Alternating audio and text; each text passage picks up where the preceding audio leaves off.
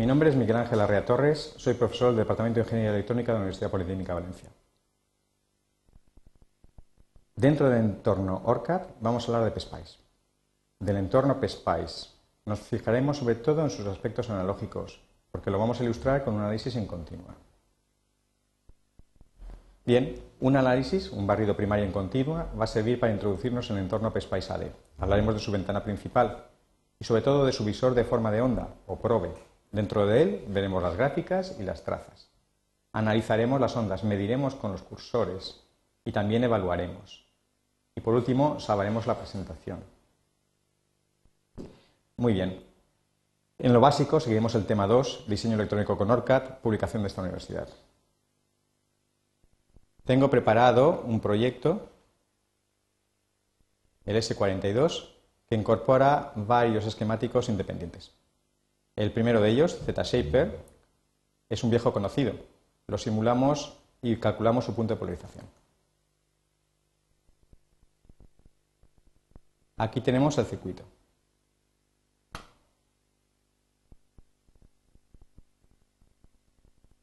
con sus tensiones, potencias y corrientes. Bien, este circuito es un circuito básicamente recortador. Entonces se trata de ver en qué medida la variación de la tensión de entrada se refleja sobre la salida. Bueno, la tensión de entrada podrá variar ciertos valores. Lo importante es que a partir de determinado valor de la tensión de entrada V1, el diodo de 1, D1 entrará en ruptura Zener y hará que la tensión out quede casi encabada. El análisis que necesitamos es un análisis de gran señal, puesto que tenemos un diodo. Y es un análisis estático, porque se trata de ver cómo se comporta frente a la variable, que es la tensión V1. Entonces, buscamos una simulación del tipo barrido en continua. Creamos el perfil. Y si el software no nos echa, que nos ha echado, lo volveremos a intentar.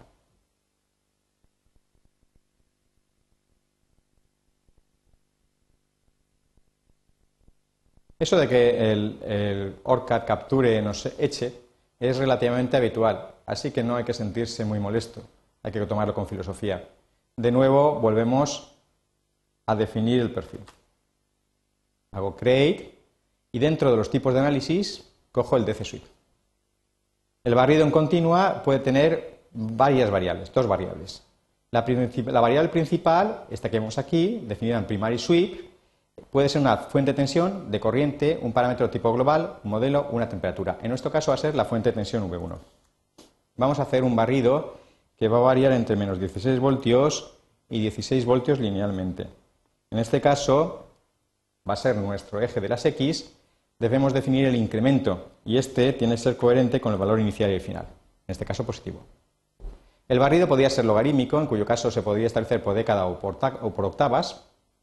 En cualquier caso, eh, si es logarítmico, se establecerá la resolución del eje de las X en puntos por década o en puntos por octava. Una década, 10 veces el valor, una octava, dos veces el valor. Lógicamente, al ser logarítmico, eh, eh, no podemos trabajar en torno a cero. Voy a coger lineal. Voy a aceptar y lanzo la simulación.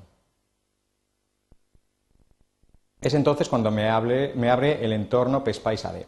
Tengo de nuevo una ventana principal con sus menús, sus ventanas de sus barras de herramientas y aquí me aparece la ventana de Probe. Probe es el visor de formas de onda.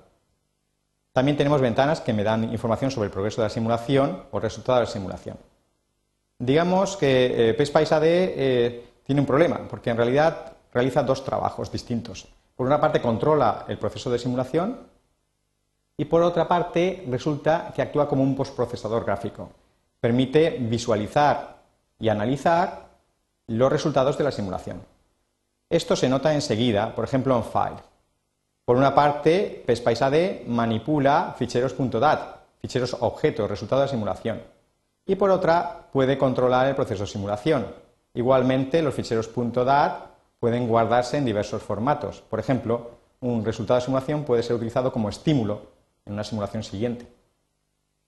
Normalmente, la visión, la manipulación, la edición de Probe puede ser muy laboriosa e incluso pueden guardarse ficheros de comandos de personalización de Probe para después utilizarlos en modo batch. La personalización del entorno PSPICE se realiza, se realiza aquí, donde pone Tools. En Customize definiríamos la ventana principal, el funcionamiento de la ventana principal, y en Option, sobre todo, el visor de formas de onda Probe. Bien, el modo más sencillo de introducir las señales que queremos ver, desde luego, es desde el esquemático. Con PSPICE Markers yo puedo definir puntas de prueba de tensión, irán a los nudos, de corriente, irán a los pines, o de potencia, irán a los componentes. Por ejemplo, voy a coger la tensión Vout y la tensión Vin. Automáticamente aparecen en probe. Lo que tenemos aquí son trazas, se denominan así. Las trazas son editables, como todos los objetos gráficos que aparecen en probe.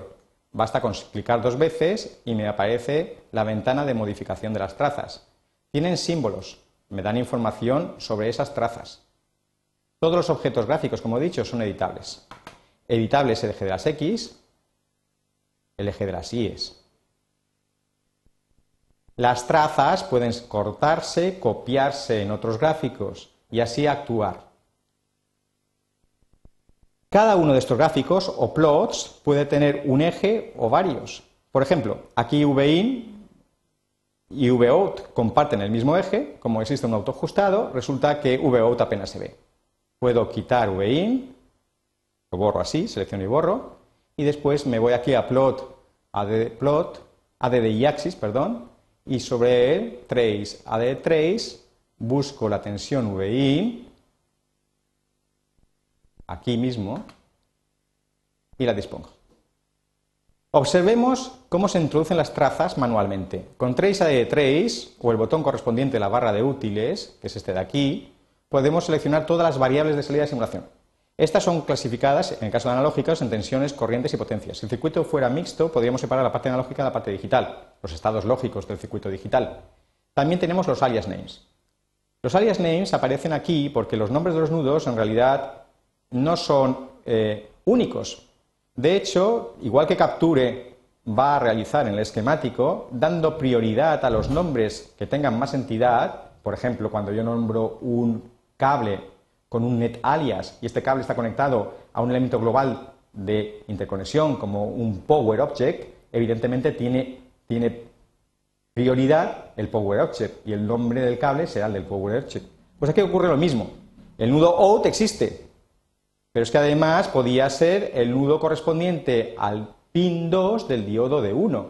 Entonces tendríamos este que se ve aquí, V2 de 1, sería una variable de salida equivalente. Si tenemos dudas al respecto, podemos ir al esquemático. En el esquemático yo puedo preguntar a cada pin quién es. Basta con editar sus propiedades. Este es el pin 1, el ánodo. El pin 2, por supuesto, es el cátodo. A veces los pines no tienen dimensiones, seleccionarlos se hace un poco difícil entonces. Bien, Vemos que al añadir trazas podemos manipular esas variables de salida, pero es que además tenemos expresiones matemáticas. muchas de esas expresiones matemáticas pueden ser utilizadas directamente por SPICE y formar parte de un esquemático en Capture.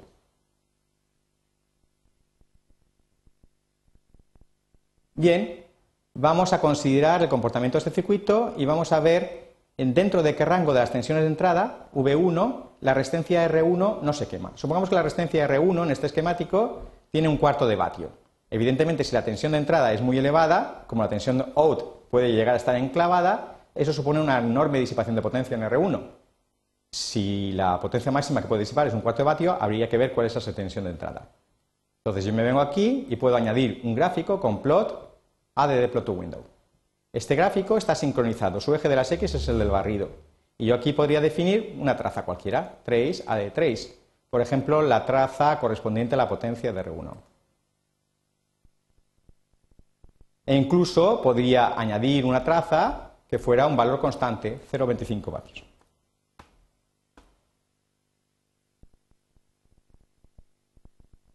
El software reconoce las unidades. Entre otras cosas, también reconoce las escalas. En Probe, la M mayúscula es mega. Bien, aquí vemos, por ejemplo, que si la tensión de entrada está por debajo de este valor, la resistencia se quema. Y si está por encima de este otro, también. Podríamos entonces pensar en calcular. Para ver eso, lo que se utilizan son sobre todo los cursores. Así analizamos las ondas. En Trace, Cursor, Display, o en este botón de la barra de útiles, disponemos los dos cursores que hay. Por ejemplo, voy a asignar el cursor 1 clicando sobre el signo, del símbolo de VOUT y el cursor 2 sobre el de VIN. Cuando yo muevo el cursor con el botón de la izquierda, de izquierda moveré V1. Aquí. Y cuando lo hago con el botón de la derecha, moveré V2. VIN, perdón. Aquí tenemos la diferencia entre el primer cursor y el segundo, la posición y la diferencia. Con esto podríamos medir y un, ingeniero poco hábil lo haría seguramente moviéndolo con cuidado. Podemos obtener mayores precisiones utilizando las flechitas. Con las flechitas del teclado, las que van a izquierda y derecha, puedo mover el cursor 1 y si aprieto la tecla Shift, mover el cursor 2 y hacerlo con más precisión de la que obtendríamos con el ratón. También es útil emplear aquí, por ejemplo, las utilidades que aquí se observan. Aquí iría al siguiente pico o bien al máximo y para ello eh, esa utilidad funciona sobre el último eh, cursor movido. Por ejemplo, me coloco por aquí y le doy al máximo maximorum, que es este, y me lo refleja. Por supuesto está a 16 voltios de entrada. Y si me colocara por aquí clicando también sobre OVOUT, seleccionando, y moviendo su cursor con la derecha también podría ir al mínimo absoluto. ¿Vale? Que está en menos 16, como no podía ser de otro modo. Bueno, pues jugando aquí, yo puedo seleccionar el cursor 1 y el 2 sobre, sobre WR1 y ver cuáles son las tensiones de entrada por debajo de la cual y por encima de la cual se quema nuestra resistencia. Fijémonos que cuando yo muevo el cursor y selecciono una gráfica, esta pasa a estar seleccionada. Puedo asignar los cursores a los símbolos de las trazas utilizando las flechitas de izquierda y derecha y el botón Control para el cursor 1 y Control Shift para el cursor 2. Bueno, pues jugando con mucho cuidado, moviendo al cursor con, con las teclitas, veo, por ejemplo, que aquí más o menos La tensión mínima de VIN, para que no se destruya la resistencia, son menos 9,882 voltios. No hay que abusar de los decimales, ya hemos visto la resolución que tiene PSPICE. Podría incluso incluir algún tipo de texto, una marca. Eso se hace aquí en plot, label, mark, y me lo pondría. Y después, con shift, botón de la flechita, movería el segundo aquí y efectivamente definiría, me he pasado, ah, todavía tengo asignado aquí,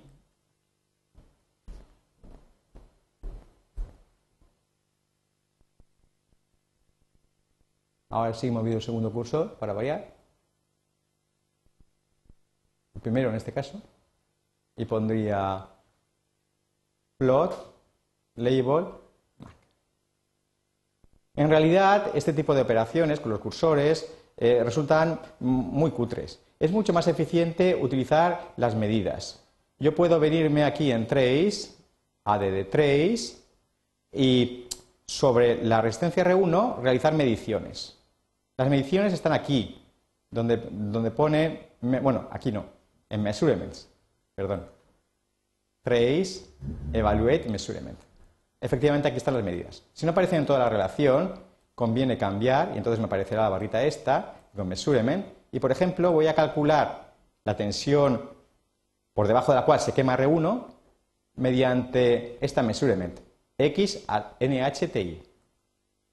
Esta mesurement me calcula el eje de eh, la, la abscisa correspondiente al valor de la traza que corta a cierta cantidad, a cierto valor, por primera, segunda, tercera, cuarta vez.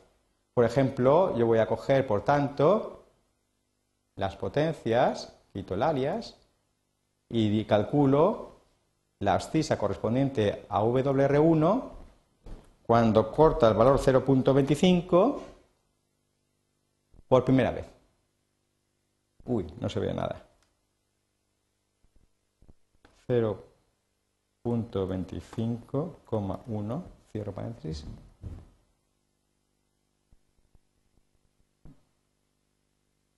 Mismatch, cometido un error porque no veo ni torta. A ver si me sale mejor esta vez.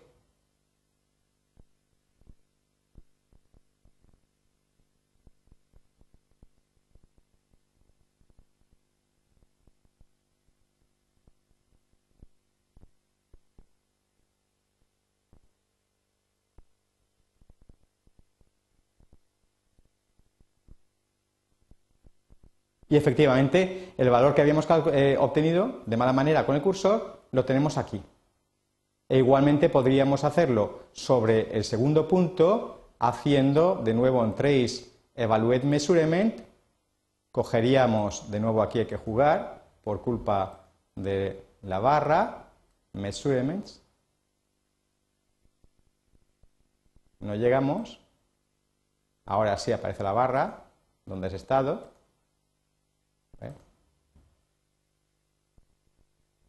Y cogeríamos x at nhti, ¿vale? Pero en este caso lo cogeríamos, perdón, para el segundo punto de corte.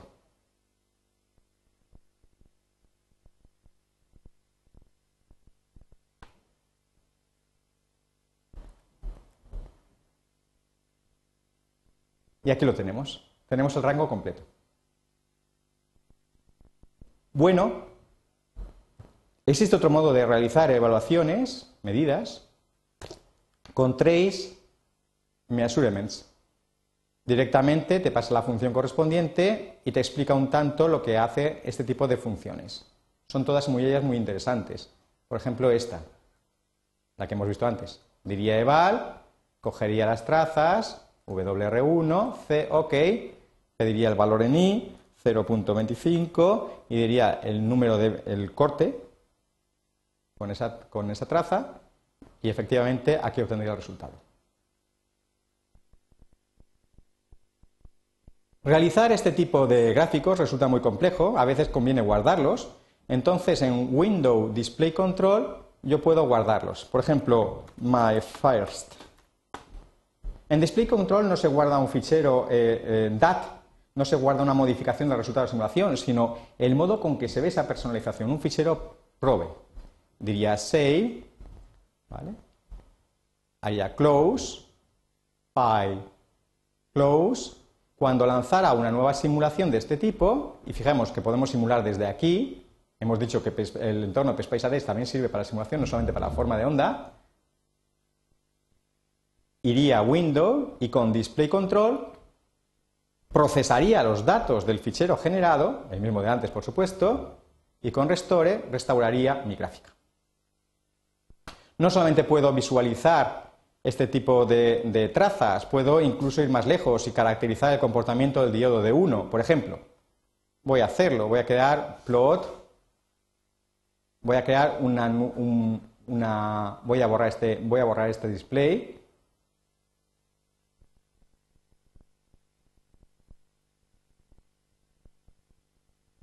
Y voy a cambiar y voy a analizar, en vez de respecto a tensión V1, voy a quitar VI. Bueno, con trazas se pueden borrar todas aquí. Delete all, ya está. Incluso puedo borrar el eje correspondiente. Plot, delete y axis. Y haré lo siguiente. Voy a ver la curva característica del diodo de 1. Sería fácil. Sería a plot, axis settings, y en el eje de las X, en vez de ver la variable barrido, cogería la tensión ánodo-cátodo del diodo de 1.